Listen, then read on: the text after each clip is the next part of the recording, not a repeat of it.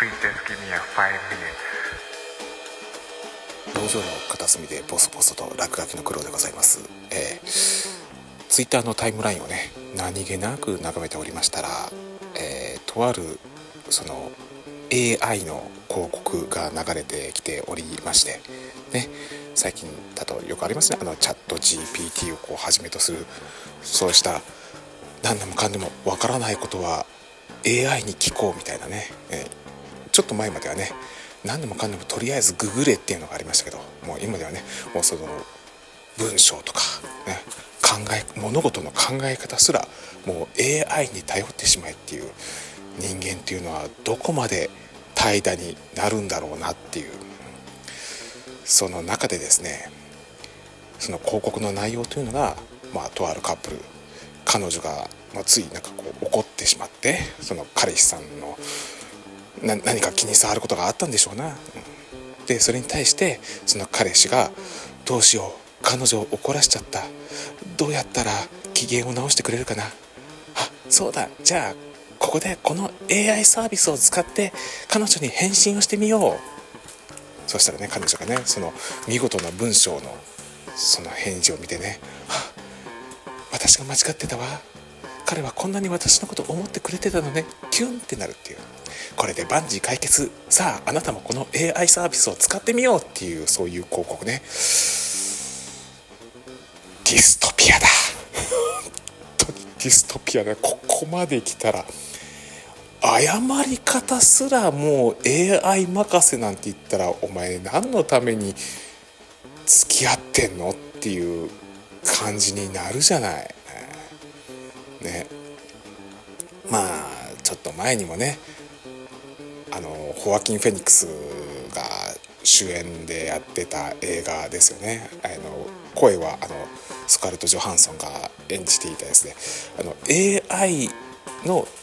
その女性の声をしゃべる AI に恋をする男性というねその物語の映画がありましたよね、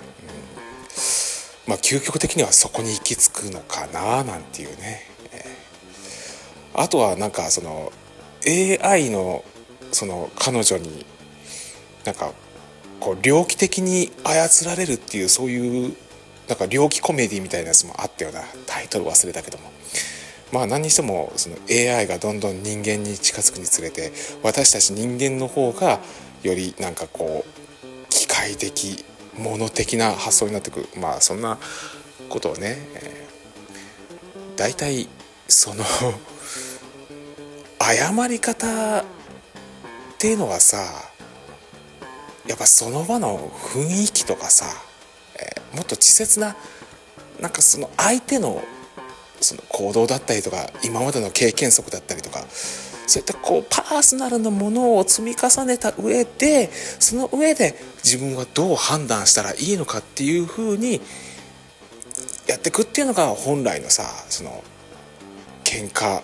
とかをさ解決する唯一の手段じゃない。ねえ。私だって妻と散々喧嘩してきました。それこそ妻のねご機嫌を損ねることなんてもう数知れずですよ、えー、付き合ってた頃からね。まあ逆に私自身もねこうブチ切れたこともありましたし、えー、そうやってねこのぶつかりね叩かれたりを繰り返してやっぱその関係っていうものは築いていくもんなんじゃないのって思うとねうんこういう AI のねなんかこう CM が流れてくるとね、まあ、いよいよ今の若い世代大丈夫かっていうかうちの娘息子の世代は大丈夫かっていうね心配になるよね、まあ書くよまあうちの娘もねなんかこう彼氏さんがおりましてなんかだいぶラブラブ状態みたいでありますけどもね、うん、まあそれでもさだからむしろね私としてはその自分の娘に彼氏ができた場合のこの彼氏とどのようにコミュニケーションを取ったらいいかっていうむしろそっちの方を AI に聞きたいよな。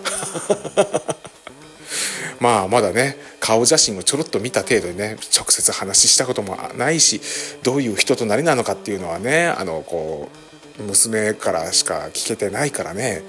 うん、それがねもう本当のお付き合いになってね将来ねうちにて娘さんを僕にくださいってこう来た場合俺どうどうしたらいいの？俺どどどうしたらいいのっていうそういう感じになる。もう AI に聞きたい。This program has been produced by